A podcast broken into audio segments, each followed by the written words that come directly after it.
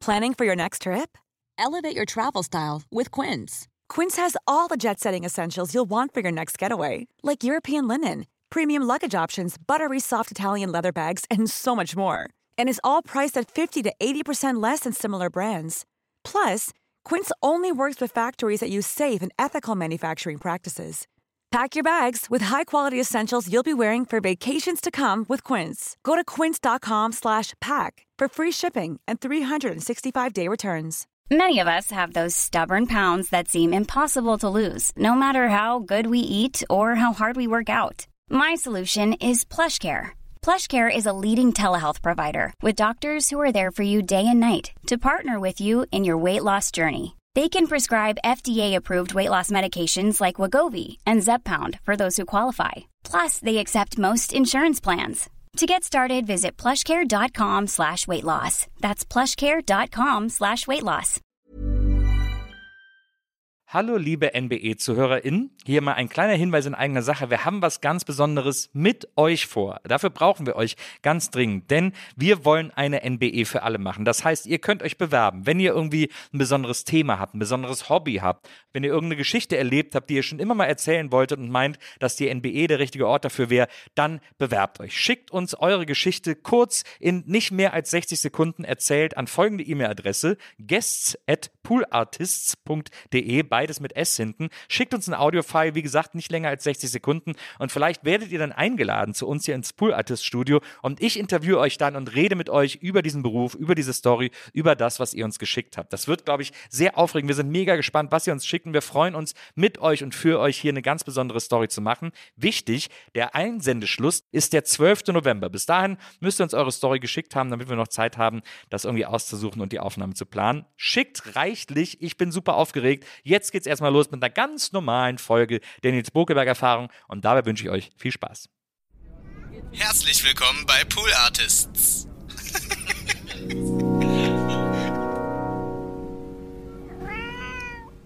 ich war im Casablanca in Jena. Das ist so der einzig hingehbare Club. Ja. Und da hat mich ein Casting, ein Schauspielagent angesprochen. Ja.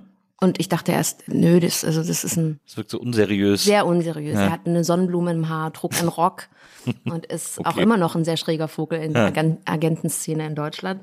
Und da gab es kein Internet, ne? Da hat er mir eine Visitenkarte in die Hand gedrückt. Und ich habe die dann aber nach zwei Wochen doch noch mal aus dem Papierkorb rausgekramt und habe angerufen.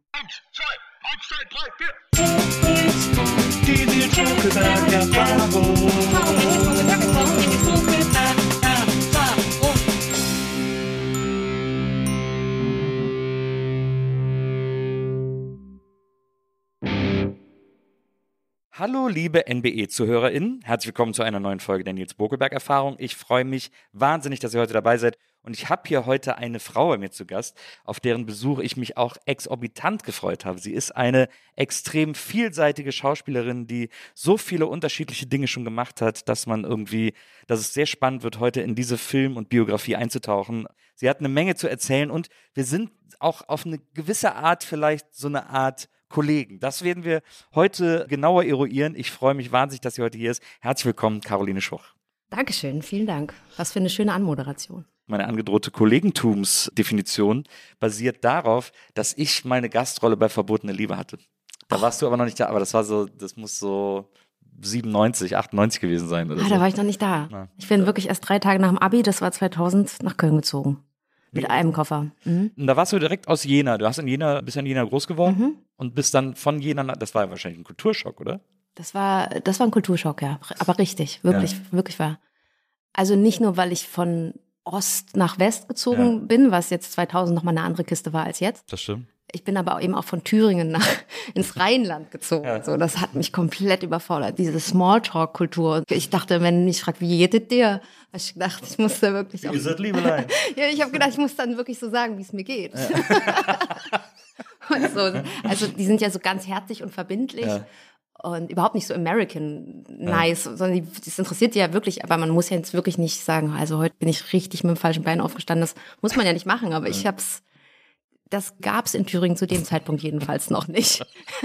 den gepflegten Smalltalk, den musste ich mir erst aneignen. Aber war das vielleicht auch ein bisschen eine Altersfrage? Ich meine, direkt nach dem Abi 18, 19, Ja. äh, dann irgendwie Ja, ja, wahrscheinlich so allein in der Fremde, da ist Total. natürlich auch leicht Also alles, die ganze flache Hierarchie da, dass ich Kollegen, die so doppelt so alt sind wie ich, Ja. oder nee, viel älter, der war ja schon fast in Rente, Konrad Kraus, der hat da diesen Arno Brandner gespielt. Ich weiß, also das Brandner Haus kennst du ja wahrscheinlich auch. Den sollte ich duzen, ne? Ich kam gar nicht klar. So. Ja, aber das bei allem Stress, den es mir verursacht hat, und das hat es sehr, also ich hatte richtig schlimm, also ich sah aus wie das Sams, ich hatte ganz krassen Hautausschlag, weil ich so gestresst war von diesem vielen Neuen, hat sich das nach einem halben Jahr gelegt und ich hatte dann auch echt eine gute Zeit. Ja. Ja. Du warst ja ein bisschen über ein Jahr da und es war ja eine große tragende Rolle äh, Mhm. über, über 250 Folgen, habe ich gelesen. Gab es dann da auch so eine Star-Situation? Also gab es auch so eine Autogramm und auf der Straße erkannt werden und irgendwie so Fansituation? Ja, die gab's. Wir waren zum Beispiel mal bei so einer Autogrammstunde im, heißt das nicht Europapark Rust, aber dieses da in der Nähe Das gibt's so Phantasialand. Phantasialand. Da haben, wir, da haben wir Autogrammstunde gemacht und dann habe ich wirklich gesehen, wie Mädels in Ohnmacht gefallen sind. Natürlich nicht wegen mir, aber Ja. wegen Carsten Spengemann zum Beispiel, Ja. der ja da so der Superstar war. Und dann ja, sind wir da Achterbahn gefahren und dann gab's Leute, die sich angestellt haben, wirklich stundenlang, um irgendwelche Autogramme von uns zu bekommen. Aber vor allem von Carsten natürlich. Aber ist ja für eine 18-Jährige aus Thüringen auch nochmal ein ganz besonderer Kulturschock. Ja, ja, ja, voll. Und wir hatten dann, ich kam da und wenige Monate danach war 1500. Folge Ja. Party Ja. in Hamburg und dann wurden wir da alle so hin und schick gemacht und also Das fancy Fernsehleben. fancy Fernsehleben, ja. Es war wirklich, also ich, dann kam Kim Frank auf diese Party, der war ja damals auch super Superstar. Das war noch zu war ja noch echt. Ja, da war, glaube ich, echt nach echt ne? oder so, aber so Ja. die Ecke. Ja, ja. Ja. Er hat mir dann so zugeraunt, wir standen dann so und haben uns unterhalten und er meinte so, und dann wurden wir dabei fotografiert und dann morgen werden in sämtlichen Tageszeitungen lauter Fotos von uns erscheinen. Hat er mir so. Und es stimmt auch. Und ich war ein bisschen stolz. Ah, das ist aber sehr cute, finde ich. Ja. Und warst du denn verbotene Liebe Fan? Also als sie, du bist ja angesprochen worden auf so eine, du warst ja in so einem Verein, bei einem Auftritt bist du dann angesprochen worden. Ich war im Casablanca in Jena. Das ist so der einzig hingebare Club. Ja. Und da hat mich ein Casting, ein Schauspielagent angesprochen. Ja. Und ich dachte erst, nö, das, also das ist ein Das wirkt so unseriös. sehr unseriös. Ja. Er hat eine Sonnenblume im Haar, trug einen Rock und ist auch Okay. immer noch ein sehr schräger Vogel in der Agen- Agentenszene in Deutschland. Und da gab es kein Internet, ne? da hat er mir eine Visitenkarte in die Hand gedrückt. Und ich habe die dann aber nach zwei Wochen doch noch mal aus dem Papierkorb rausgekramt und habe angerufen. Ja. Und über den bin ich dann zum Casting gegangen. Ja. Man denkt doch so, wieso läuft denn jemand, der Darsteller sucht für eine Soap, die in Köln produziert wird, wieso läuft er in Jena in einen Club und spricht Weil Leute er an? ursprünglich selber aus Jena kommt Ah, und auch noch Bandmanagement dazu gemacht hat und da eine Band, in der seine Freundin mitgespielt hat, begleitet hat. Ah, verstehe. War wirklich Mega Zufall. mega Zufall, ja. Und hast du zu der Zeit verbotene Liebe selber geguckt? Nee. Aber ich wusste, was es ist und wir haben auch immer mal reingeschaut, besonders als es dann los, klar war, ich gehe dahin, haben wir das natürlich, habe ich mich damit befasst. Ja. Aber ich glaube, so diese ersten Folgen, wo die sich da begegnen und so, das ist mir schon noch ein Begriff. Ich glaube, das haben sehr, sehr viele Menschen geschaut. Mhm. Aber wann ging Verbotene Liebe los? Warst du da in der sozusagen ersten Generation? Na, ich war, ich war ja bei Viva zu dem Zeitpunkt und ich habe Ja. immer gesagt, ich will mal in der Soap mitspielen. Dann habe ich in Köln abends am Tresen so Autoren von Verbotene Liebe kennengelernt und habe denen das erzählt. Die so, Nils, wir schreiben dich rein, komm, dann machen wir. Und dann irgendwie zwei Wochen später habe ich einen Anruf von der Produktion, ja, wann kommst du und so. Und ich so, okay, alles klar, dann mache ich das mal.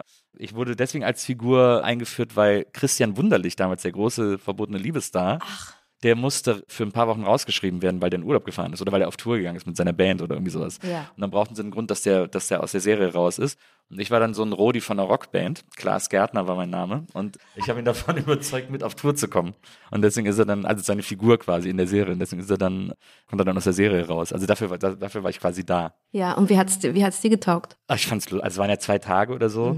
Ich äh, wollte ja früher immer Schauspieler werden, bevor ich bei Viva war. Also ich habe auch in äh, Bonn Theater gespielt und so. Und habe aber dann nachher, also das Fernsehen hat mich dann so versaut, dass ich nicht mehr spielen konnte. Und das habe ich dann bei Verbotene Liebe unter anderem, also ich habe so zwei, drei Sachen äh, gespielt damals und das war eines der Dinge, wo ich gemerkt habe, dass ich das gar nicht mehr kann. Also so, bei mir geht sofort Präsenz an, wenn ich vor der Kamera stehe. Ja, das ist doch aber erstmal gut, wenn Ja, aber Präsenz es ist, angeht. es ist ein bisschen zu deutlich. Also es ist so, Du bist dann überdeutlich im Genau. Text. Auch, ach, so, mm. Genau. Ich bin dann überdeutsch, auch überdeutsch Richtung Kamera orientiert und so. Und das ist so ein bisschen, Mhm. Das äh, ist sehr hinderlich beim Schauspiel. Ja, und bei der Soap, die nehmen sich ja dann auch nicht besonders viel Zeit, das abzufangen. Das kommt dann noch dazu, genau.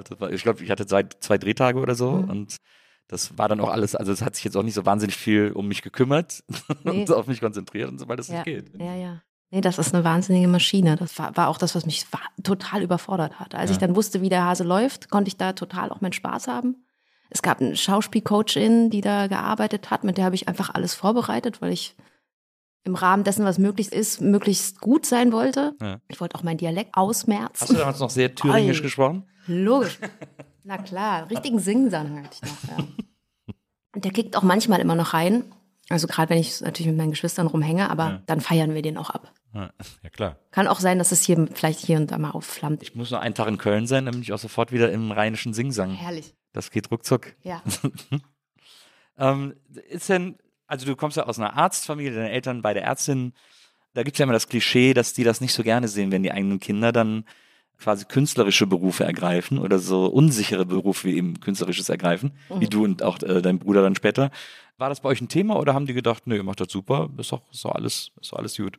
Gut, wir haben beide immer Kinder- und Jugendtheater gespielt. Also es war schon auch so eine sehr, sehr frühe Hat sich Leidenschaft. angekündigt? Hat sich ein bisschen angekündigt.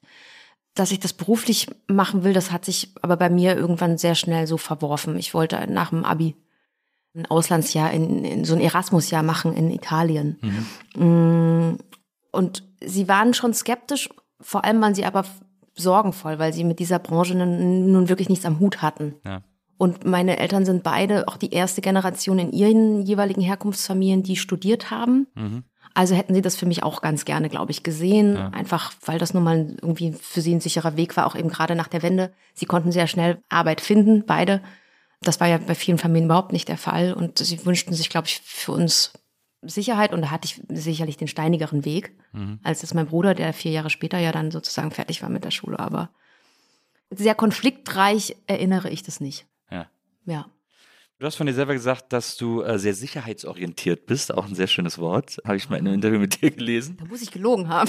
ich gestern einen Talkshow-Ausschnitt von Lars Eidinger geguckt, wo dann Jürgen Vogel ihm Tipps gibt, wie er vielleicht besser durch solche Interviewsituationen durchkommt, weil er meinte dann, er geht eigentlich gar nicht gerne in Talkshows und Ja. egal, wie komme ich da jetzt drauf? Man erzählt Genau, immer, dass man doch lieber, wahnsinnig viel in ja, man erzählt wahnsinnig viel und, aber mit diesem sicherheitsorientiert, das stimmt schon, das ist so, ja, ich bin schon, also wenn es mal länger kein interessantes Jobangebot kriegt und so, dann denke ich sofort, ich muss mir was ganz Sicheres wieder, ich muss wieder sofort irgendwie raus aus der Branche, das ist ja gar nichts mehr. Und jetzt habe ich aber zum Beispiel über ein Jahr nicht gearbeitet und finde das gerade überhaupt nicht schlimm. Ja. Kann das ganz doll genießen und am Anfang fand ich es super zäh und jetzt ist es, macht's mich frei. Also vielleicht nimmt das auch ein bisschen ab mit dem Alter, ich weiß es nicht. Wahrscheinlich, das glaube ich auch. Also, ja, ich glaube es auch. Ich glaube, man wird gelassener einfach im Mhm. Alter. Man ist irgendwie, man kriegt ein größeres Laissez-faire. Vielleicht. Äh, Wie alt bist du denn geworden? Wie? 47. 47, ja, okay. Mhm. Weil ich glaube, ich habe dich nie persönlich in Köln äh, getroffen. Nee, glaube ich auch nicht. Nee, Aber ich habe dich einmal in München auf einer Party gesehen. Auf was für einer Party denn? Auf einer HFF-Party oder so. Ja, ja, da stimmt. saßt du ja sehr, sehr relativ wasted in der Ecke. Was? das kann ich mir aber gar nicht vorstellen. Da dachte ich, guck mal, da ist der Nils Bokelberg. Krass. ja, Ja, ja, da habe ich ja äh, 2003 studiert, äh, Aha. vier Jahre lang. ja. Ja. Aber deswegen sind wir, äh, du bist nicht mehr im Filmbranche. Nicht mehr, nee, nicht mehr so. Jetzt bin ich hauptsächlich in der Podcast-Branche, aber ich Ja. äh, liebäugle gerade wieder damit. Da, Schön. Äh, ich schreibe gerade wieder auch viel und treffe mich irgendwie mit ProduzentInnen und rede erstmal so äh, über Dinge und guck mal, ob da, steck so meine Fühler aus und guck mal, ob ich da, ob ich da wieder rein will. Und alles ohne Druck? Genau. Ja. Das ist eigentlich das Schöne. Das ist ja, wenn man in, einer, in so einer luxuriösen Position ist, dass man es nicht machen muss, aber machen will, das ist eigentlich das Beste. Das ist das Allerbeste. Ja. So, das, das hab, diese Erfahrung habe ich wirklich auch gemacht jetzt so. Ich, ich, ich weiß auch, dass ich 2024 was drehen werde. So, das ist vielleicht auch Mhm. Das ist natürlich auch eine Sicherheit, So, ne, klar. Da kommt dann irgendwas und deswegen kann ich jetzt ja Sachen machen, die ich auch spannend finde. Ja. Hm? Also worauf ich natürlich auch ein bisschen hinaus will, ist diese die abgeschlossene äh, Psychologie, äh, das abgeschlossene Psychologiestudium, was ja tatsächlich erstaunlich ist, weil du es ja parallel zum Spielen dann auch durchgezogen hast. Mhm. Das ist ja das, und du hast ja sogar mit sehr gut abgeschlossen, so wie ich das gelesen habe. Das ist ja schon, ich meine, so ein Psychologiestudium erfordert ja auch einiges an Arbeit und Vorlesungen und Text und Arbeit am Text und so weiter und so fort. Das ist ja schon sehr zeitintensiv, dabei noch drehen und das dann durchzuziehen, das ist irgendwie, da muss man es wirklich wollen. Ich wollte es auch gerne, kurz vorm Abschluss wollte ich es dann aber doch hinschmeißen, vor lauter Stress. Aber Es war aber auch die Zeit, wo man noch Diplom studiert hat. Das heißt, es gab wenig Seminare mit Anwesenheitspflicht. Also vor dem Bachelor noch. Vor dem Bachelor war das noch, genau. Und es war klar, du musst am Ende die gleichen Prüfungen ablegen. Wie du da hinkommst, wie du den Stoff dir reinbimmst, das ist vollkommen gleich für alle. Aber eben, ich war oft auch nicht da. Das Ja. muss man schon sagen. Ich habe mir, aber ich habe mich gut vernetzt. und die Clique, die ich damals hatte, die ist auch immer noch. Also wir fahren auch miteinander immer noch einmal im Jahr weg und wir sehen uns viel. Worüber hast du deine Diplomarbeit geschrieben? Über die Lebenskrise um die 30. Aha. das ist ja jetzt, das finde ich ja interessant. Was hast du denn darüber? Lebenskrise um die 30. Die Quarterlife-Crisis als Phänomen unserer Zeit. Oh, jetzt, jetzt stimmt. Ist gerade auch wieder sehr äh, angesagt, dieser Ach ja? Begriff, die, der Quarterlife Crisis. Ah ja? Ich glaube, weil jetzt Raus so eine Generation um die dem- 30 ist, jetzt gerade diese, diesen ganzen Müll der letzten Jahre irgendwie verarbeiten müssen und so. Deswegen ist Ja. sie gerade wieder äh, groß in aller Munde. Ja, kann gerne mal zur Verfügung stellen, mein, mein Meisterwerk. Ich wollte gerne eine Diplomarbeit schreiben. Und das Ding beim Psychologiestudium ist ja, dass du viel Statistik hast. Das hatte ich komplett überfordert. Und wenn ich nicht meine tollen Kommilitonen im ersten und zweiten Semester gehabt haben, die mich da irgendwie durchgeschleift haben, ich weiß nicht wie, weil es ist so viel Mathe. Ja, klar. Das wollte ich unbedingt vermeiden in der Diplomarbeit. Und ich habe dann über einen Professor der kritischen Psychologie, Ja.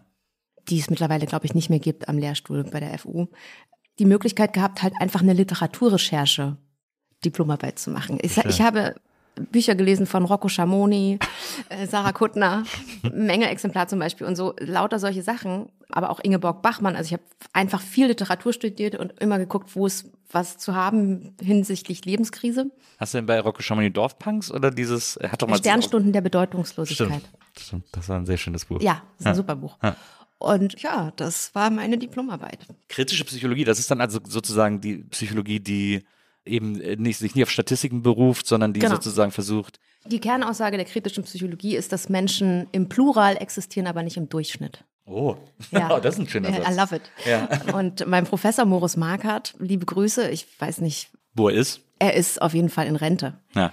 D- Der hat einfach unfassbar tolle Seminare geleitet und sich sehr stark gegen diese immer, also Psychologie kämpft ja permanent darum, irgendwie wissenschaftlich anerkannt zu werden. Und das ist sicherlich auch nachvollziehbar, aber tatsächlich ist es ja so, dass du psychische Krankheiten, das haben wir in den letzten Jahren gesehen, du kannst es nicht kategorisieren, du kannst da nicht Schema F anwenden und du kannst nicht von vornherein sagen, die Person braucht so und so viel Stunden Therapie bei jedem, diesen und jenen Krankheitsbild. So, das ist einfach nicht möglich.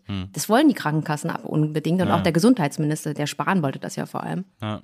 Der wollte viele sehr gute Sachen. Der und der Moritz Markert war die, eine der letzten Instanzen der Psychologie, die sich dagegen gestellt haben. ja, verstehe. Ja. Das ist, ja, das ist wahnsinnig faszinierend, ganz interessantes Fach auch. Und, Ja. und weil das ist ja eigentlich, im Grunde genommen wirkt das ja wie die Art von Psychologie, an die man klischeemäßig denkt, wenn man überlegt, Psychologie zu studieren. Also die meisten werden wie du überrascht davon, dass es viel Statistik, Ja. Gewälz ist und so weiter und so fort. Und diese so über die Sinnhaftigkeit von Psychologie und von dem Individuum nachzudenken und zu philosophieren im weitesten Sinne, Ja. das ist ja eigentlich das, was sich, glaube ich, viele unter Psychologie vorstellen, wenn sie das anfangen zu studieren. Ja, auch die ganze Traumdeutung, Psychoanalyse, das habe ich ver schmerzlich vermisst. Ja. Da gab es noch ein paar ältere Kollegen, die das unterrichtet haben, aber es waren erstaunlich wenige. Freud war quasi gar kein Thema mehr. Freud, es gab ein Traumdeutungsseminar und Ja. es war auch ganz schnell wieder vorbei.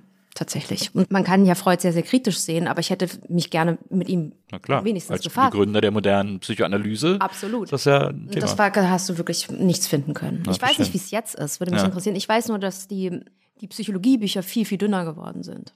Und natürlich, aber weil, auch- die, das Studium ist ja auch viel kürzer. ja, Ne? man sagt aber auch, dass Schüler und Studenten auch weniger erfassend, sinnerfassend lesen können. Also dass, dass quasi Texte auch in Schulen und so weiter und fort kürzer geworden sind, weil die Aufmerksamkeitsspanne und die Möglichkeit, lange Text zu erfassen, abgenommen hat. Ja, das hatte aber eben dann zur Folge, dass Leute mit 17, wenn sie sogar schon mit 17 ihr Abi machen oder mit 18 dann, dann mit 23 mit dem Studium fertig sind und dann Psychotherapeuten werden wollen. Das ist, es führt einfach dadurch, dass alle viel, viel jünger werden in diesem Studium und bei den Abschlüssen auch. Ich glaube nicht, dass das sinnvoll ist. Wenn du Nicht nicht einmal richtig durch die ja. Hölle gegangen bist in deinem Leben, kannst du, finde ich, jetzt nicht mit der Psychotherapeutenausbildung anfangen. Also ist mein, mein Rat, dreht noch mal ein paar Runden nach dem Abi vielleicht. Hast du jemals damit geliebäugelt, als Psychologin oder als Psychotherapeutin zu arbeiten? Es gab mal ein Interview, wo du gesagt hast, ja, ich überlege da gerade was, ein paar Jahre her. wo ich dann überlegt habe, was, was hat sie denn, macht sie, hat sie jetzt überlegt, ob sie vielleicht, weiß ich nicht, Familienaufstellung macht oder sowas. Also so das Interesse daran oder damit zu arbeiten ist doch, also irgendwie, man will sowas doch nicht rumliegen haben, das beschäftigt einen doch und man will doch damit Absolut. irgendwie was machen, so. Ich bin ja auch wirklich umgeben von vielen Psychologen und Psychotherapeuten. Mein Mann ist Psychotherapeut. Ja. Ah, Kann sich mit dem immer austauschen auch. Ja, das ist Ich schön das und scheiße gemacht. zugleich. Ich hätte das anders gemacht.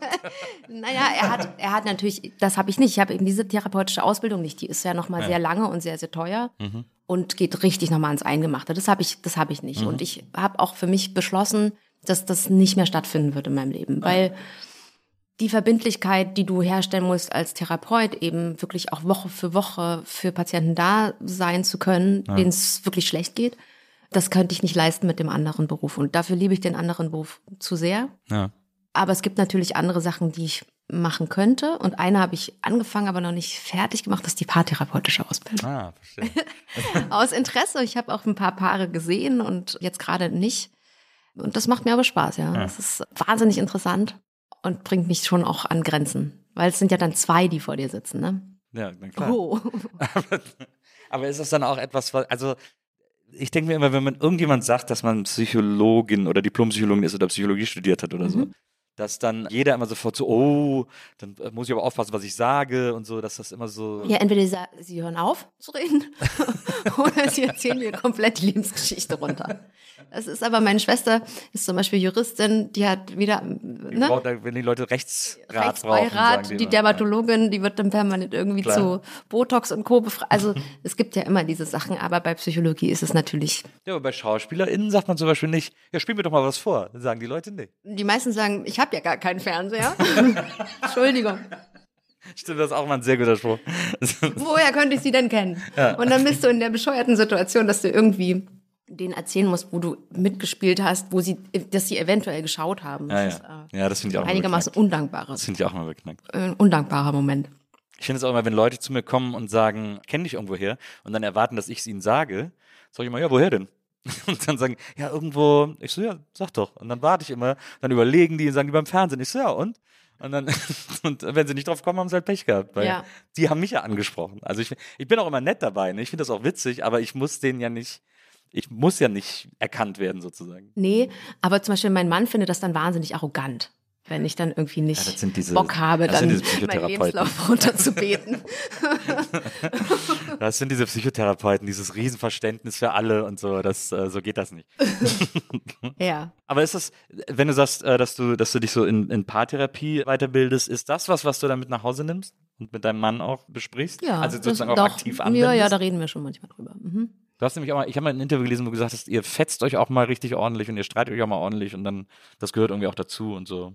Ja, ich habe mir mal einen Partner gewünscht, mit dem ich mich so doll fetzen kann wie mit meinem Bruder und dann ist es aber auch vorbei. So. Ja. Und das haben wir, glaube ich, ganz gut hingekriegt. Ah, verstehe. Das ist auch mal besser und mal schlechter, aber meistens gehen wir versöhnt ins Bett. was findest du wichtig an Streit? Weil ich zum Beispiel kann das gar nicht. Ich kann gar nicht streiten. Ich, das ist Horror. Was finde ich wichtig an Streit?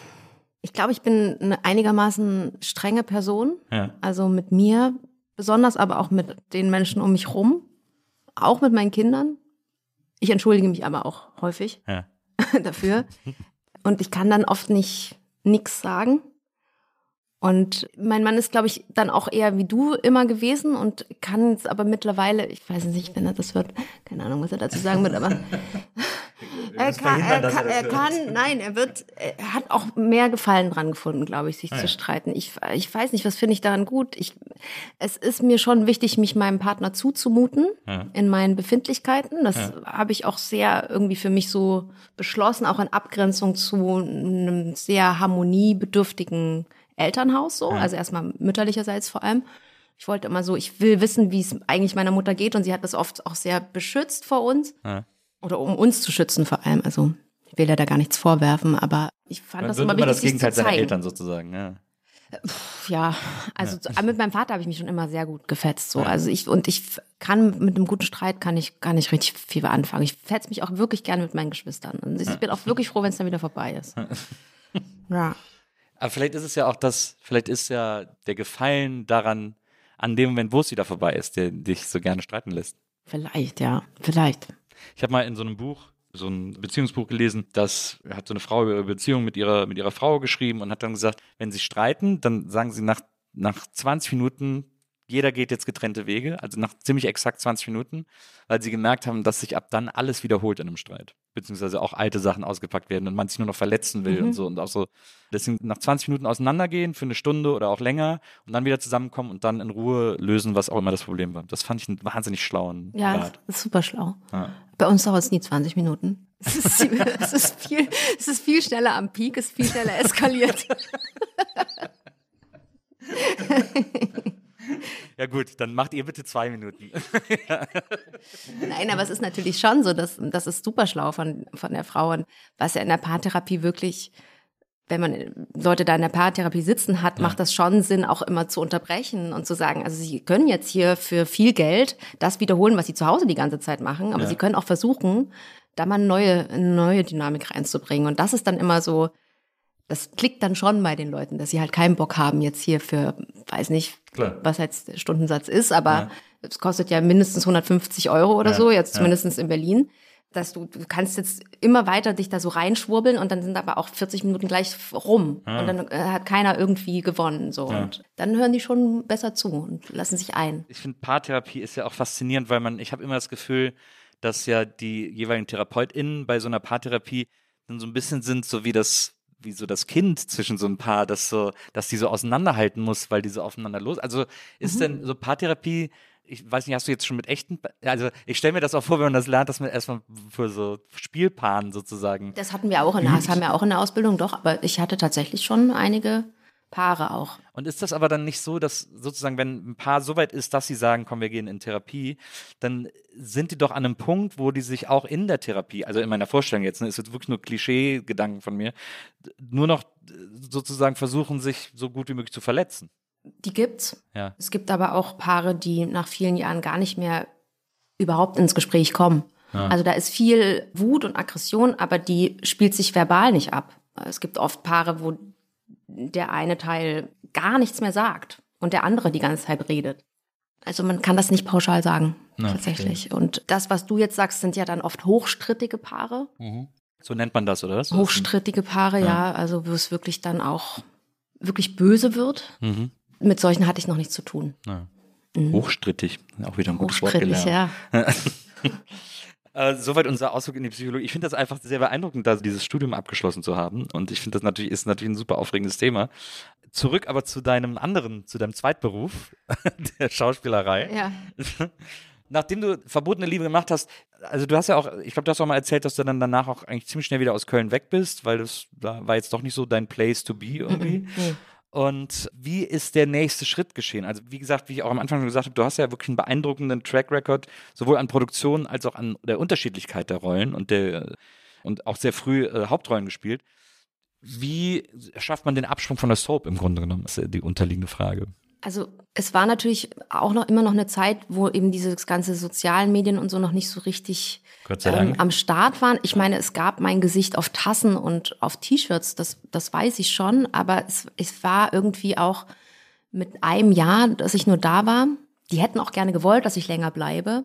Nur sie haben die Option nicht ge gezogen für die Ah. Verlängerung des Vertrages. Das haben sie versäumt. Das hat mein schlauer Sonnenblumen Ja. und rock, berockter Ach, der war Agent. dann auch dein äh, Agent, oder? Der war dann mein Agent, Ah, der okay. hat das geschnallt und hat mich dann da rausgezogen, weil es war eben die Zeit, wo wahnsinnig viele Teenie.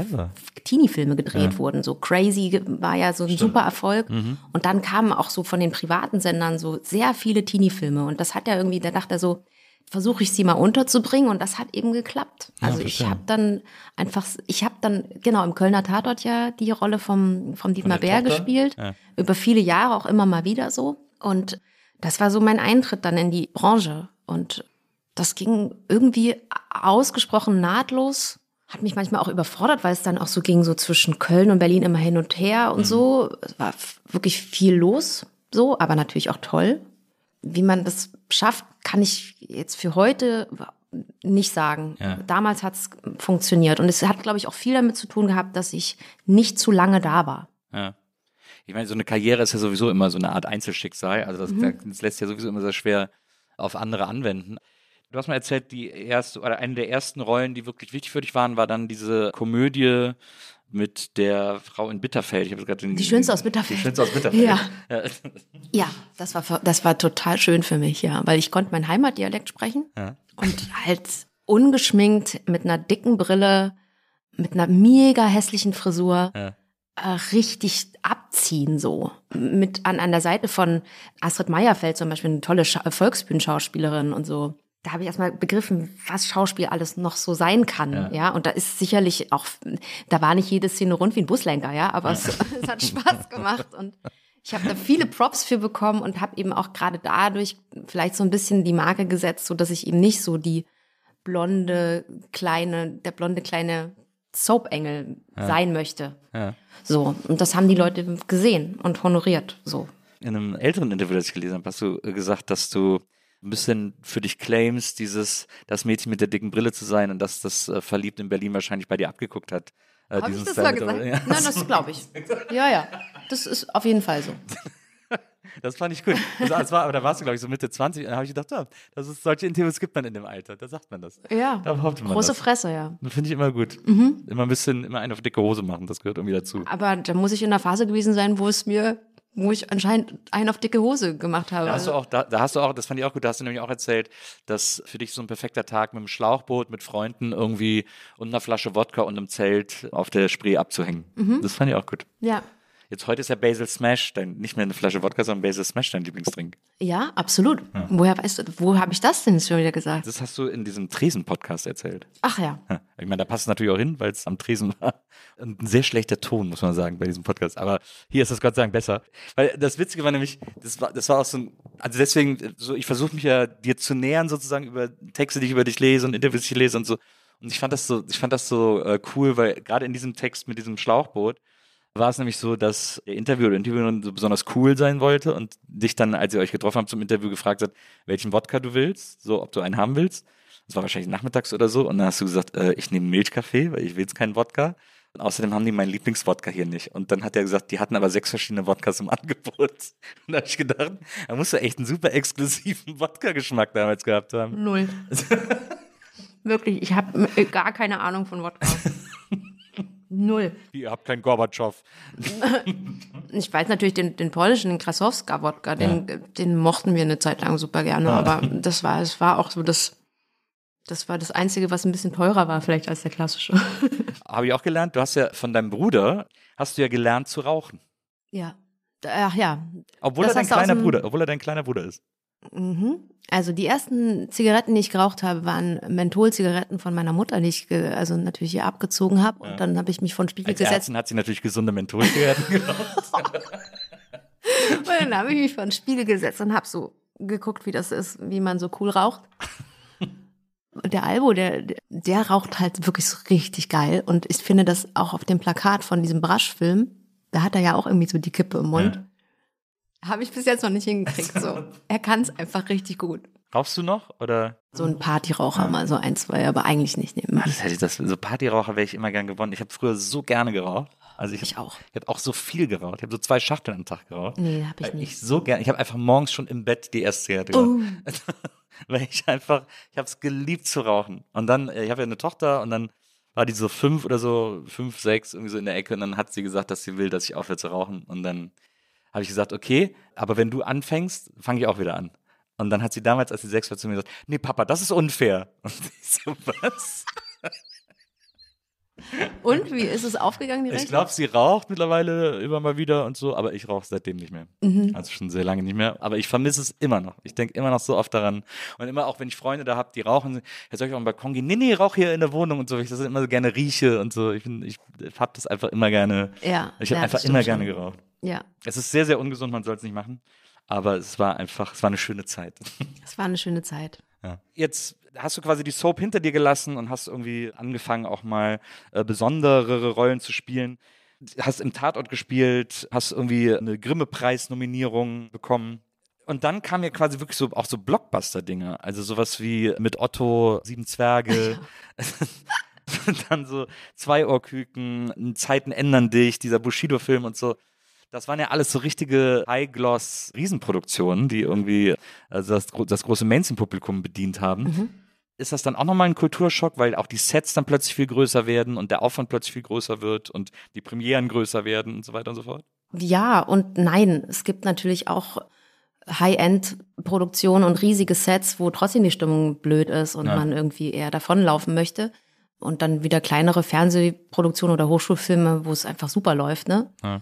Kann man jetzt, kann ich jetzt so nicht sagen. Natürlich ist es toll, wenn ein Film eine riesen Aufmerksamkeit bekommt, so eine fette Premiere und so, das fand ich schon, also auch gerade die Arbeit mit Till Schweiger, wie er sein Team ins Boot holt und wie er mitreist, das hat mich schon extrem begeistert und das wünsche ich mir eigentlich von allen Filmemachern, dass die so ihr Team mit ins Boot holen, ohne jetzt die ähm, ähm, kürz, äh, kürzlich vergangenen Ereignisse um Til Schweiger jetzt irgendwie äh, ins, ins, in Schatten stellen zu wollen. Aber ja. zu dem Zeitpunkt war das einfach unfassbar fett. Alles. Ja. So, also er hat ja nicht nur ein Warm-up und ein Bergfest und ein Abschlussfest gemacht, sondern ja. er hat im Grunde jede Woche sein Team eingeladen und Ausschnitte gezeigt und ja, die Leute am Ball gehalten, weil es ja einfach ja, sehr, sehr anstrengend ist. So. Mhm. Und das macht ihm so jetzt erstmal keiner nach.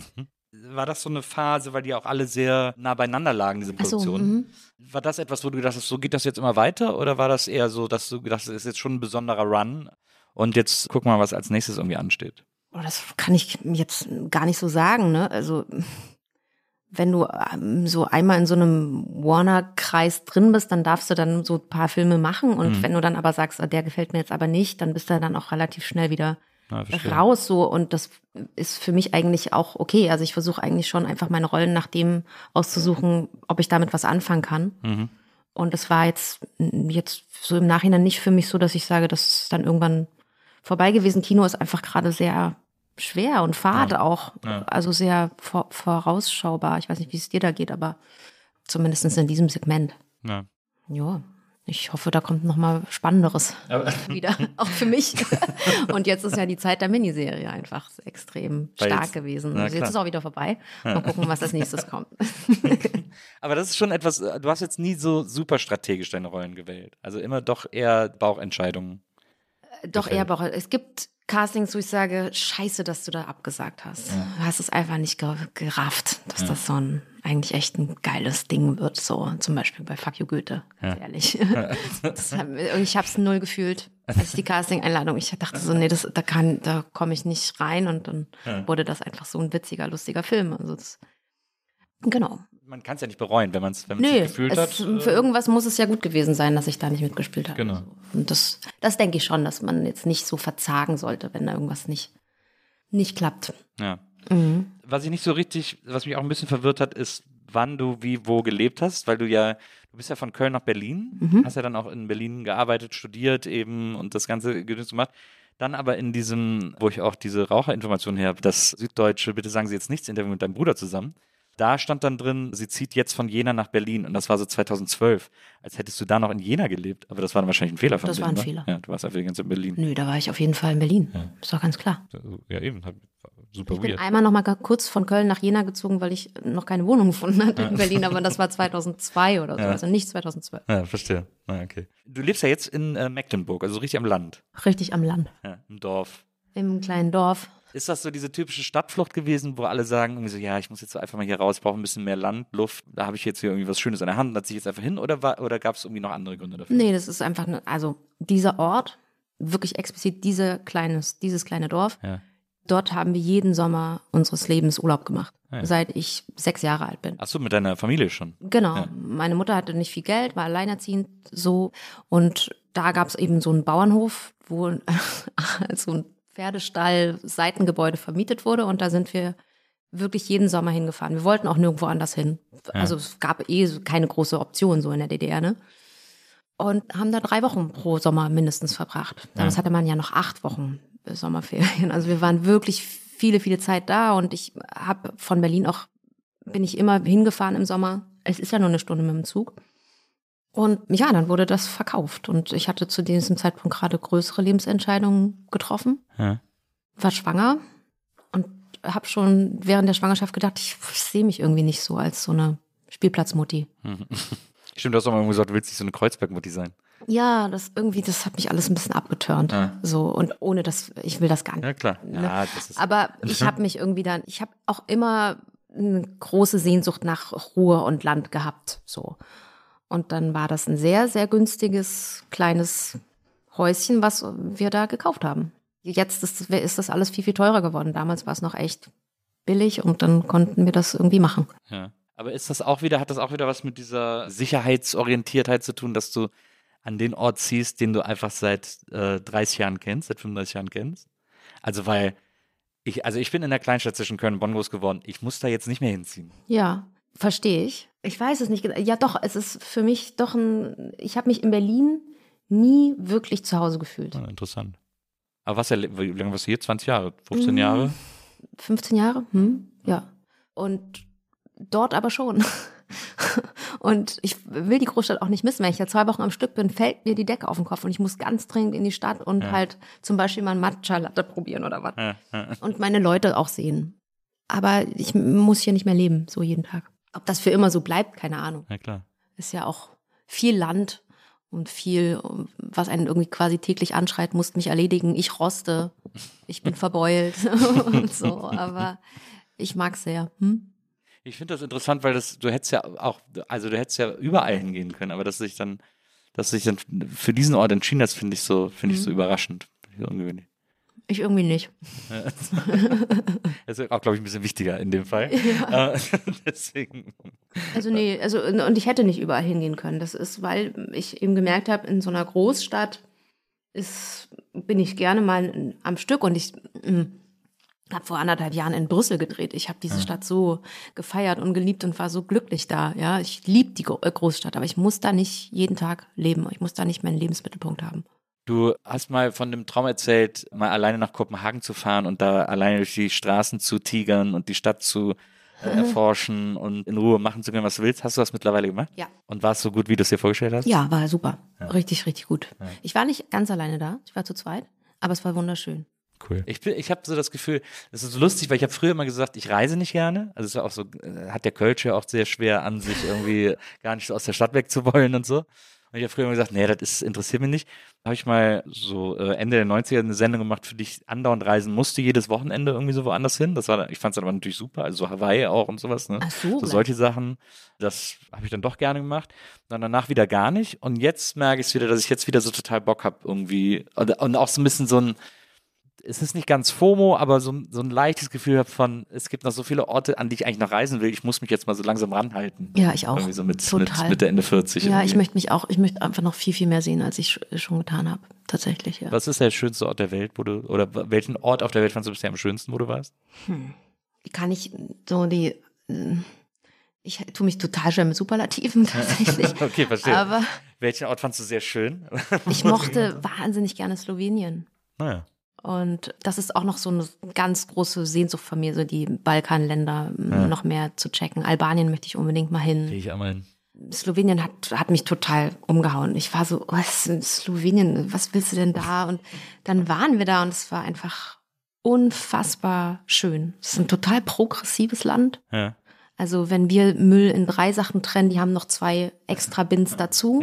Okay. Die haben in Ljubljana, der Hauptstadt, schon, der komplette Innenstadtverkehr ist, du darfst nicht mehr parken in der Innenstadt. Es gibt nur noch so kleine Hop-on, Hop-off Shuttle-Taxis, mit denen alle kostenlos fahren können. Und die, die Natur ist einfach ein Kracher. Ne? Und es ist so klein und hutzelig da. Ja. Also kann ich total empfehlen. Ich mochte auch meine Zeit in Israel sehr. Ja. Deswegen bin ich da auch gerade sehr im Herzen. Mhm. Ich habe da so zweieinhalb Monate gelebt, dafür auch einen Dreh. Auch, wenn's, auch wenn ich es da wahnsinnig komplex und schwierig fand. Und ähm, aber wo ich überhaupt noch gar nie war, war Amerika. Weder Ach, Nord wirklich? noch Süd. Noch nie. So lustig. Das fehlt noch auf meiner Ja. Liste. Ich habe Asien noch gar nicht bereist. Oh Also ja. so Tokio, klar, Japan, riesengroßer Wunsch irgendwie mal. Aber auch so Vietnam finde ich mal äh, ganz spannend und, und interessant, da mal hinzufahren. So, das kenne ich auch alles noch gar nicht. So da auf der Seite, ich bin einfach noch nie nach rechts geflogen. Ich bin immer nur nach links geflogen. Ach. Aber da habe ich noch nichts, habe ich noch nichts entdeckt. Vielleicht musst du dir das mal zum Geburtstag wünschen oder so. Ja. Geburtstags. Wenn ich 50 wäre, in Round the drei Jahren, wenn ich ticket. 50 wäre, dann kommt die große Asien-Kutsche. Ja. wie gesagt, ich finde das ja deswegen so interessant, wenn man sich deine Filmografie anguckt. Wir hatten jetzt gerade diese die Warner Years sozusagen, wie es auch bei so bei so Bands immer heißt. ähm, davor dann irgendwie so Soap und und Comedy Sachen, die Einstiege und so. Und dann kommen wir jetzt quasi in die Serious German Arthouse Years. Also nicht nur Arthouse, aber so diese, die etwas ernsteren und größeren Rollen, wie Katharina Luther zum Beispiel, wo es ja so, wo es auch schauspielerisch so ein bisschen mehr ans Eingemachte geht. Fandst du das so eine logische Entwicklung? Also, dass man quasi, wenn man so älter wird und reifer wird, dass man dann auch die älteren und reiferen Rollen kriegt, für die es ein bisschen mehr erfordert? Oder, oder war das einfach Zufall, dass sich das dann dahin entwickelt hat? Kann ich gern nicht sagen, so richtig, aber ich, ich weiß, dass es eine ganze Weile gedauert hat, bis ich wirklich aus diesem Blonde and Nice Girl Next Door Ding raus war. Ja. Es gab mal so eine total beknackte Journalistenfrage, die gesagt hat, die, der hat mich gefragt, Sie haben die Freundin von Bushido gespielt, jetzt spielen Sie die Frau von Martin Luther, was soll da noch kommen? Also, Oh, absolut. Mann, also das, die Frage hätte ich als nächstes am Zettel gehabt. Erstaunlich, dass die, dass die jetzt schon Ah, ja? gestellt wurde. Das ist- ja, Frau Schuck, was soll da noch kommen? Eva Braun oder was? Also ist, ich war wirklich, ich konnte einfach nur noch lachen. Und ich habe dann glaube ich irgendwie sowas gesagt, wie das äh, bei Katharina Luther es definitiv nicht so ist, dass ich die Frau von spiele, sondern dass er mein Mann spielt. Und ich bin der Lied so. Und es hat mich sehr genervt, dass ich viel die Freundin von gespielt habe tatsächlich. Und dass Frauen- und Mädchenfiguren, Figuren von jungen Frauen, Studentinnen oft erzählt wurden, und da war ich nicht alleine, als identitätsstiftendes Anhängsel. Ja. Und die Jungs hatten so die, die großen Dinger zu spielen. So. Und das hat mich maximal genervt. Und ich bin froh, dass, dass es da jetzt ein, ein großes, einen großen Fokus drauf gibt. Da ist immer noch total Luft nach oben, finde ich. Aber ja, es kommt schon vielleicht mit dem Alter, dass einem mehr zugetraut wird oder so. Es gibt aber auch fantastische Rollen für junge Frauen. Nur die habe ich nicht gespielt. Ja. Erstmal. Da war es einfach, das war noch zu früh. Musste ich mir irgendwie erarbeiten anders, musste ich irgendwie anders mir ran schaffen. Und ich weiß nicht, ich glaube, ich bin nicht an dem Punkt, wo ich jetzt bin, so in meinem, in meiner Laufbahn, weil ich zu einem Ja gesagt habe. Ich habe schon noch echt viel abgesagt. Da habe ich eine Agentin, die das gut mit mir selektiert hat, so. Also ist nicht mehr der Mann mit dem Rock. Nein, den Mann mit dem Rock, den habe ich irgendwann verlassen, aber in großer, in großer Liebe und Verehrung. Ja. Ja. ja, ja. Das hört man auch. Also du sprichst auch wirklich in den höchsten Tönen über den, Ja, aber ja. das war dann nicht mehr so ganz sein Jam. Nee, nee. Ja. Das war das, ich, ich habe irgendwann gemerkt, ich muss irgendwie in eine seriösere, größere Agentur, die ein anderes Standing hat und so. Und das habe ich dann auch geschafft, zum Glück. Das ist ja auch für SchauspielerInnen immer sehr aufregend, eine Agentur zu finden, die einen vertritt, weil das auch unter Umständen sehr entscheidend für das sein kann, was man angeboten kriegt. Absolut, ja. Und ich habe das bisher nur einmal gemacht und ich hoffe, ich muss es gar nicht mehr machen, weil das mich schon sehr aufgerieben hat, ja.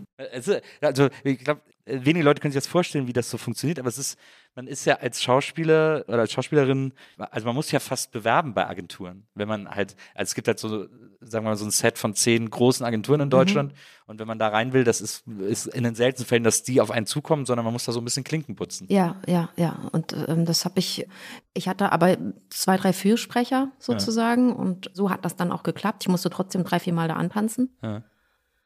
Aber ich bin sehr dankbar und glücklich, dass ich das geschafft habe. Ja. Was ich mich frage, auch wenn man jetzt so die letzten Sachen sieht, du hast dann auch äh, diese, zum Beispiel den Bayerischen Fernsehpreis, ich sage mal fast Bayerischer Filmpreis, Bayerischen Fernsehpreis für das Geheimnis des Totenwaldes bekommen, so ein dreiteiliger Krimi. Hast du das Gefühl, dass man immer nur, dass deutsche Schauspieler und deutsche Schauspielerinnen immer nur quasi eine Schublade spielen dürfen oder bedienen dürfen. Also jetzt so das ernste Fach, dann kriegt man aber kaum mehr Comedy-Rollen angeboten und umgekehrt, wenn man Comedy macht, kriegt man eigentlich gar nichts aus dem ernsten Fach angeboten und den anderen Sachen, die es auch noch darum rum gibt. Also dass der deutsche Film und die deutschen Filmproduktionen einen immer nur in einer Schublade sehen können und man das dann einfach eine Zeit lang durchexerziert, bis man es dann vielleicht mal schafft, irgendwie in so eine andere Schublade zu springen, wo man dann erstmal wieder eine Zeit verbringen muss? Ich bin total gespannt, was so die nächsten Jahre bringen für mich.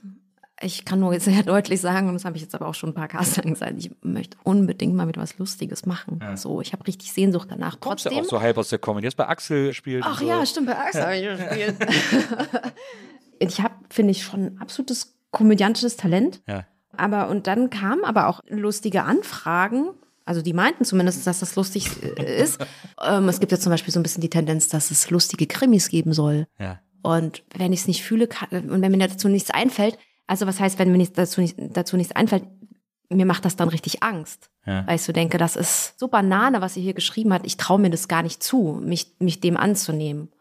Also deswegen, ich warte noch auf die, auf die lustige Rolle. Aber würdest du dir so eine, würdest du dir so einen super albernen also eine super alberne Rolle auch zutrauen. Also so eine, keine Ahnung, nackte Kanone mäßig. Voll. Aber big time, so richtig. Ich Ja. möchte das auch unbedingt. Aber es, ich meine, wem erzähle ich das? Du bist doch bestimmt auch eher der Comedian-Fan. Das stimmt. Ich bin eher Ach, Comedian. richtig. Und, Und? und Was da- ist los da- am, am deutschen? ja, es darf, Comedy- es darf ein Horizont, wenig am, ja. am deutschen Comedy. Ja. Gerade was Comedy-Filme betrifft, da wird dem Publikum vor allem offensichtlich wenig zugetraut. Mhm. Und ich check's auch nicht so ganz. Also, weil, wenn du sagst, also, weil ich empfinde das so ähnlich wie du. Ich denke, Krimi ist so ein großes Genre in Deutschland. Es wäre ein No-Brainer, einfach witzige Krimis zu machen. Aber das, was dann als witzige Krimis verkauft wird, da sitze ich dann und denke, aber warum ist es denn dann nicht witzig, wenn das Ja. hier witzig sein soll? Also so, Ja. dann trauen sich doch nicht so richtig, dann muss es doch eher heavy on the Krimi-Side sein und so. Und dann, Ja. dann trauen sich immer nur so brühwarme Gags da reinzuschreiben irgendwie. Das ist so, das ist so schade daran. Nils, du möchtest doch jetzt gerade dich so ein bisschen neu orientieren, streckst die Fühler aus. Ich setze da große, große Erwartungen. Nachdem ich wasted in der HFF saß, will ich jetzt, will ich jetzt ganz frisch durchstarten. Was ist denn so, wenn du jetzt sagst, dieses Jahr irgendwie so ein bisschen ruhig gewesen, nächstes Jahr hast du aber auf jeden Fall schon Sachen am Start. Äh, okay, also ich, diese Zukunftsfrage ist immer ein bisschen bescheuert, weil die, weil du hast ja auch keinen Einfluss drauf und so, aber ist Schauspielerei etwas, was du so als jetzt Gesetz bis zum Ende des Lebens siehst oder glaubst du, dass irgendwann der Moment kommt, wo du Bock hast, nochmal irgendwie was radikal anderes zu machen? Was radikal anderes glaube ich nicht. Ja. Aber ich komme regelmäßig an meine Grenzen hinsichtlich der Tatsache, dass du als Schauspieler ja immer so in der Exekutiven bist. Ja. Also weisungsgebunden und Ja. Vollbringer der Idee von anderen. Das würde mich wahnsinnig machen an diesem Ja. Beruf, ehrlich gesagt. Und ähm, an dem Punkt bin ich einigermaßen regelmäßig und deswegen gucke ich da schon jetzt gerade, ob ich auch ein bisschen produzentisch Sachen anschiebe. Ja. Gar nicht mal unbedingt, um, um mich da selber in der Hauptrolle zu sehen oder so. Ja. Aber weil mir das total Spaß bringt, auch wenn ich mich in dieser Funktion und ich sehe mich da momentan noch total als Praktikantin, Ja. aber wenn ich mich da unterhalte mit Leuten, fühle ich mich viel wohler als immer in dieser Schauspielerposition, wo du halt immer das Gefühl hast, um Gottes Willen sei jetzt nicht anbiedernd oder Ja. mach jetzt nicht zu sehr einen auf Welle oder so. Ja. Aber, aber wenn ich da so als Produzent im Praktikum unterwegs bin, es gibt da gerade so eine Miniserie, die ich versuche anzuschieben, weil ich da Buchrechte mitgesichert habe und so Ja. Ja. Dann, dann rockt das total. Dann habe ich da richtig Spaß dran. Also von daher, das könnte vielleicht passieren. Wo ich aber jetzt hier Isabelle Huppert, du hast mir dieses ich Foto dir extra hingestellt. hingestellt? Du bist ein großer Isabelle Huppert-Fan Yes, seit der Dank. Klavierspielerin. Oh, also da ist auch schauspielerischen Feld noch viel, was ich mir vorstellen könnte. Also ein französischer Film war immer noch mal total mein Traum. Ja. Aber wer weiß. Wie ist dein Französisch? Das war mal sehr gut. Ich war mal lange mit einem Franzosen zusammen. Oh. Aber wie es so ist, wenn du nicht trainierst, den Muskel. Etwas eingerostet. Ein bisschen eingerostet. In, in Bitti, in Und Bitti eingerostet. Rosti. Grille. das ist ja, aber Produzentin kann ich mir ja auch gut vorstellen, weil du gerade eben auch erwähnt hast, dass du eine gewisse Strenge mitbringst. Ja. Äh, dann ist das ist ja eigentlich eine gute Voraussetzung für den Job. Ja, mal gucken. Du musst Also, mal sehr strenge Entscheidungen treffen. wish me luck, ja. Ja, ja absolut. Ich äh, wollte mal fragen, du hast mal erzählt, du hast einen Tisch zu Hause, den du in Paris gekauft hast Ja. und dann einigermaßen kompliziert überhaupt aus, den hast du auch aux Puces entdeckt und dann einigermaßen kompliziert nach Deutschland transportiert. Ja. Und ich wollte gerne wissen, was bedeutet einigermaßen kompliziert nach Deutschland transportiert? Also, also der steht in meiner Kreuzberger Wohnung. Da leben jetzt gerade zwei Ukrainerinnen drin. Ja. Ich vermisse ihn richtig, wenn ich, wenn ich an ihn denke. Das ist so ein, Das- Ich wollte keine Wunden aufreißen. nein, er ist aber so, es ist wirklich so schmal, viel schmaler als dieser Tisch, an dem wir hier sitzen. Es ist wirklich ein, fast ein bisschen wie ein Sideboard, aber ein, ein kleiner Esstisch. Ja. Da gehen sechs Leute gehen schon dran, aber man sitzt, also man kann eigentlich wirklich nur Teller, Teller, man kann so eigentlich eine keinen Topf in die Mitte stellen. Wie so eine. Bierbank, genau.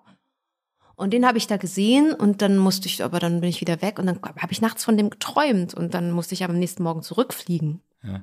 Und es war nicht absehbar, wann ich jemals wieder nach Paris komme, also von dem Mann war ich schon getrennt. Und dann habe ich da irgendwie die, also das ist halt ein Flohmarkt, ne? Mhm. Find mal die Nummer von dem Händler auf einem Flohmarkt raus. Ja. Und das habe ich aber irgendwie Die geschafft. haben da ja so feste Buden. Weil die diese, so diese feste Buden haben, genau. Ja. Und dann habe ich irgendwie die Nachbarbude irgendwie angerufen, dann gab's aber, der war gerade nicht da und dann musste ich halt, aber sie haben ja nicht jeden Tag auf. Es gibt ja nur diese zwei, drei Tage pro Woche, die Ja, sie aufhaben. Und irgendwann habe ich den dann erreicht und habe dann über ein Logistikunternehmen, aber es hat Wochen gedauert, das war damals noch nicht so easy wie, wie jetzt, habe ich diesen Tisch bekommen. Das ist ein Krimi. Ja, Ja. Mein kleiner französischer Tisch- Flohmarkttisch. Ja. Ja. Da hast du. Der ist äh, zerfressen von, also den musste ich erstmal Holzwurm behandeln und alles, aber der ist einfach ein Top-Tisch. Gute Geschichte. Na, der wird absolut. immer bei mir bleiben. Naja. Ja, es gibt ja, man hat ja diese Stücke im Leben, die irgendwie, an die man dann so gebunden ist. Ich könnte mir vorstellen, dass in deiner Wohnung das eine oder andere auch vielleicht ist. Lustigerweise fast gar nicht, weil ich durch so viele Umzüge immer so viel verloren habe. Aber du hast eine riesen Bude. Also ich meine, aber es ist alles, also die, ich glaube, die alten Sachen, die du siehst, sind hauptsächlich von Maria. Mhm. Das Regal. Das hier haben wir uns gebraucht gekauft. Hier dieses Ungetüm, Schrankungetüm, das da steht. also ich finde das überhaupt gar kein Ungetüm, das hat doch Wir hatten, äh, ähnlichen Charme. das stimmt. Wir hatten äh, früher aber so einen ähnlichen Schrank bei uns zu Hause.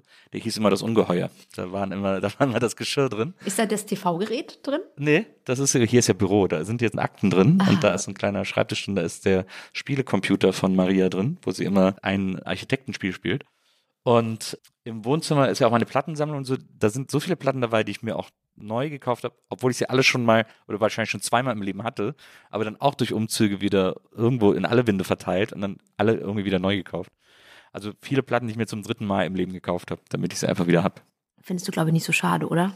Finde ich nicht so schade und interessanterweise sind viele Platten davon sehr, sehr billig. Ich habe keinen exquisiten Geschmack, keinen exquisit teuren Musikgeschmack, sondern so Platten, die gerne mal so zwei, drei Euro kosten. Ja. Da kriege ich schon viel aus, von meinen Lieblingen aufgestockt. Mir hat ja der Friedrich Mücke zum Der war Abschluss. auch hier. Schöne Grüße. Ja, ich habe ihn gestern gefragt, wie es so war bei Ah, ja. dir. Und Was hat er gesagt? Ja, er hat nur in den höchsten Tönen gesprochen. Ah, Ja. der Ähm, Olle Fiete. der Olle Fiete. Und der hat mir zum Abschluss von einem Film, den wir zusammen gedreht haben, dein Buch geschenkt. Ach wirklich? Ja. Äh, Endlich gute Musik. Ja, und da steht vorne sind die Widmung drin, Sabine, du bist das schärfste Messer in der Schublade. Das stand mal an der Wand in Bremen. Das fanden wir beide sehr, sehr lustig. Und ich habe es noch nicht gelesen. Voll Auch okay.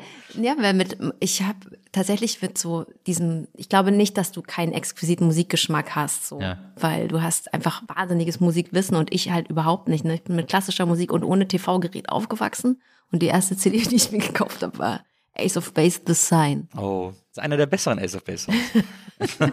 ich finde ihn viel besser als All That She Wants, muss man ehrlicherweise sagen. Stimmt. Stimmt, hast recht. Aber so ungefähr ging das los. Ich hatte also wirklich alle Bravo-Poster an der Wand, weil ich, weil ich mich nicht entscheiden konnte. Weil ich gut fand, aber es war von Scooter bis to Unlimited alles dabei. Mein Bruder hat schon einen viel exquisiteren Der ist so ein Musikgeschmack. Indie. Ist er so Er Indie? ist so ein Indie, aber er hatte auch ganz viel. Erzähle ich das jetzt? Doch. Warte. Doch. Er hat Indie, Ja? aber auch ganz viel Pamela Anderson-Poster. Geil. Das passt sehr gut zusammen. Pamela Anderson ja dann mit Tommy Lee mitten im Rock, im Rockhimmel gelandet. Nee, nee, da war Tommy Lee nicht mit drauf. Da war die ganz alleine am Strand. Und zwar in so einem Querformat. Weißt du, dieses hier. ja, ja, ja. Ich habe bestimmt früher auch mal Samantha Fox länger angeguckt, als das korrekt wäre. Deswegen kann ich das gut nachvollziehen. Aber das, ist- das ist interessant. Ich versuche auch immer so ein bisschen den Musikgeschmack meiner Gäste zu recherchieren, weil es ja immer als, also es passiert immer erst nach der Aufnahme, weil immer noch ein kleines Geschenk für zu Hause gibt, was immer eine von mir ausgesuchte Platte ist. Ach, Und da habe ich mich bei dir heute sehr schwer getan. Das glaub ich. Weil man nirgendwo was über deinen Musikgeschmack herausfindet. im Rolling Stone habe ich mal was von Beth Gibbons erzählt. Ah, siehst du, das wurde nicht mehr angezeigt, das wurde Ah. anscheinend, hast du wahrscheinlich löschen lassen. Du hast auch irgendwo mal erzählt, dass du, aber so aus Gag, dass du dann Wein zu Hause sitzt und Kaffee Del Mar hörst, wenn du deinen Frust irgendwie verarbeiten möchtest. Café Del Mar, ja, das aber Café Del Mar hat mich schon auch sehr begleitet, ehrlich gesagt, eine Zeit lang. Gib's zu, was soll ich sagen? Ja, das, das ist ja okay. Maria zum Beispiel, meine Frau, die äh, hat, seit wir uns das erste Mal gedatet haben, ich habe ja dann auch so Kassetten aufgenommen, das war für mich immer so ein wichtiges, ein wichtiger Liebesbeweis. Und, und sie hat, wir haben viel über Musik geredet, weil das immer so etwas ist, was ich immer so als erstes mich interessiert hat, um da irgendwie anknüpfen zu können. Und da hat sie halt erzählt, dass sie eigentlich fast nur Best-ofs hat von irgendwelchen Bands. Und das hat mich wahnsinnig gemacht. Ich habe dann, hab dann immer gesagt, ja, man muss doch so die Alben hören, damit man sieht, wie sich so eine Band entwickelt hat und wie die auch so diese Hits, die man liebt, entwickelt hat. Und man hat dann immer gesagt, ja, aber auf einer Best-of habe ich einfach die besten Lieder alle zusammen. Sie hat das nicht kapiert, dass ich das nicht, dass ich das so, so picky wurde. Ja, weil sie gesagt ja. hat, ist doch, denk doch mal praktisch. Du hast hier die besten Lieder alle auf einer CD. Das ist ein bis heute andauernder, eine bis heute andauernde Diskussion zwischen uns. Ja, okay, aber ähm, jetzt bin ich total trotzdem gespannt, was du mir natürlich jetzt hier noch für eine Ja, das ist, äh, das ist natürlich dann off the, off the mic. Ja. Äh, Das wirst du dann, das wirst du dann später zu Hause auspacken können.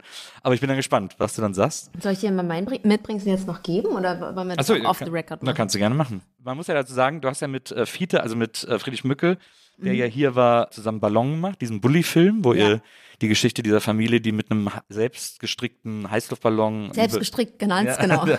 über die Grenze der DDR in den Westen äh, fliehen wollte. Und als Friedrich hier war, hat er sehr überraschend, weil er eben, er war auch so ein Fan von meinem Buch, hat er mir dann gesagt, hat er mir sehr überraschend eine Platte geschenkt. Hat mir dann eine Platte von Prefab Sprout geschenkt, die ich noch nicht hatte. Das war von ihm sehr, ein sehr riskantes Manöver, aber es ist voll aufgegangen. Das, war Das ist sehr ja geil. aufregend. Das ist ja toll. Ja, aber das, da könnt ihr euch natürlich richtig Ja, Bälle das- zuspielen, das- ihr zwei. Da seid ihr richtig, abgetaucht. natürlich. Das ist dann Nerd Talk auf jeden Fall. Der schickt mir auch regelmäßig noch Musiktipps über WhatsApp und so, und Ach. ich ihm und so. Das ist Herrlich. Ja. So, Ähm, Geschenke. Genau, naja, es ist, ich dachte, ich komme ja vom Land, mache jetzt richtig Oma-mäßig. Ja. Oh, Habe ist ich dir vier Tüte. Eier für Äpfel und Honig aus meinem Dorf mitgebracht. Ach, wirklich? Ja. Oh, das ist ja toll.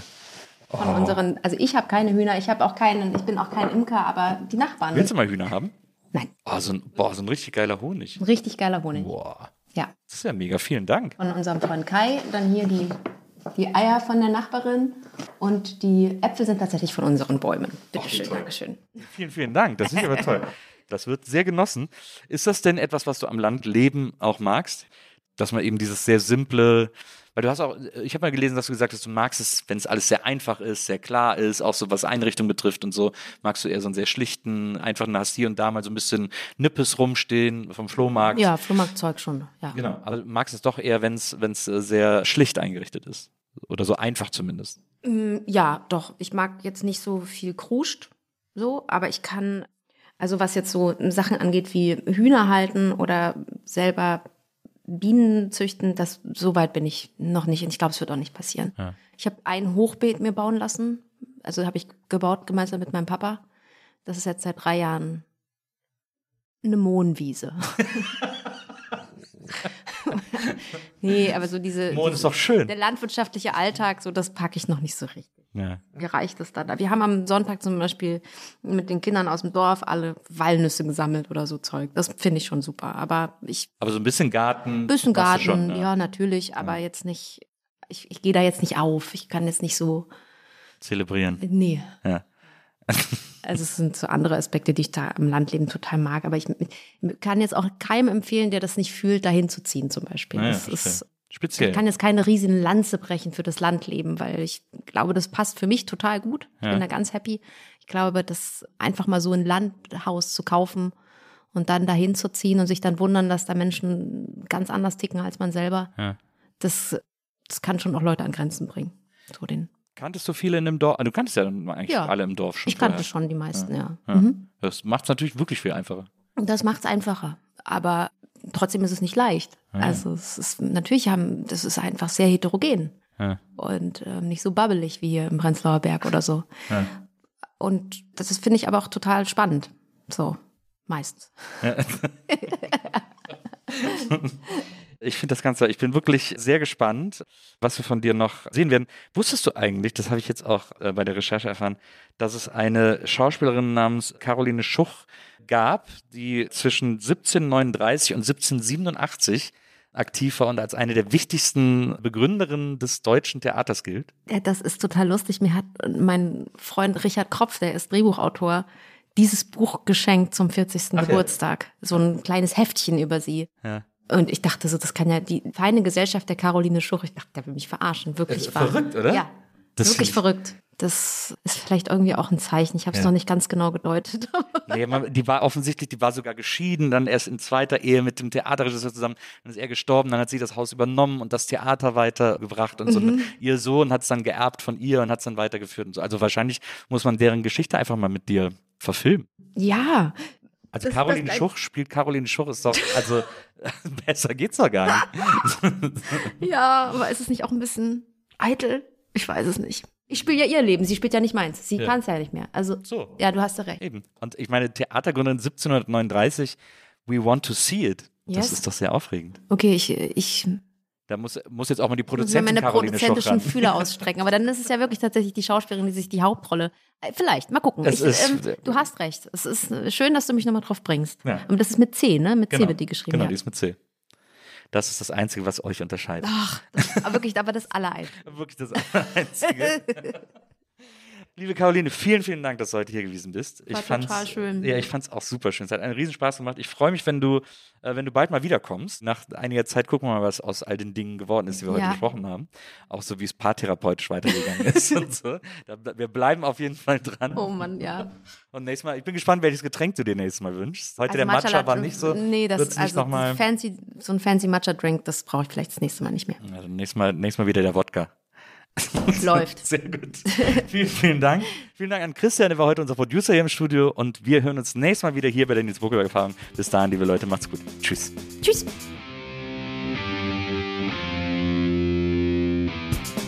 Die Nils Bokelberg Erfahrung. Von und mit Nils Bokelberg. Eine Produktion von Pool Artists.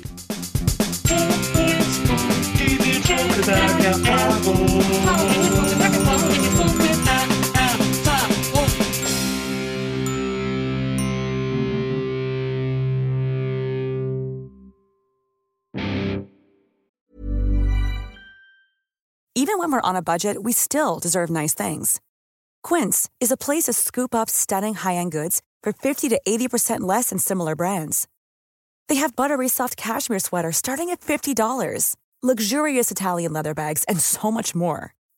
Plus, Quince only works with factories that use safe, ethical, and responsible manufacturing. Get the high-end goods you'll love without the high price tag with Quince. Go to quince.com slash style for free shipping and 365-day returns.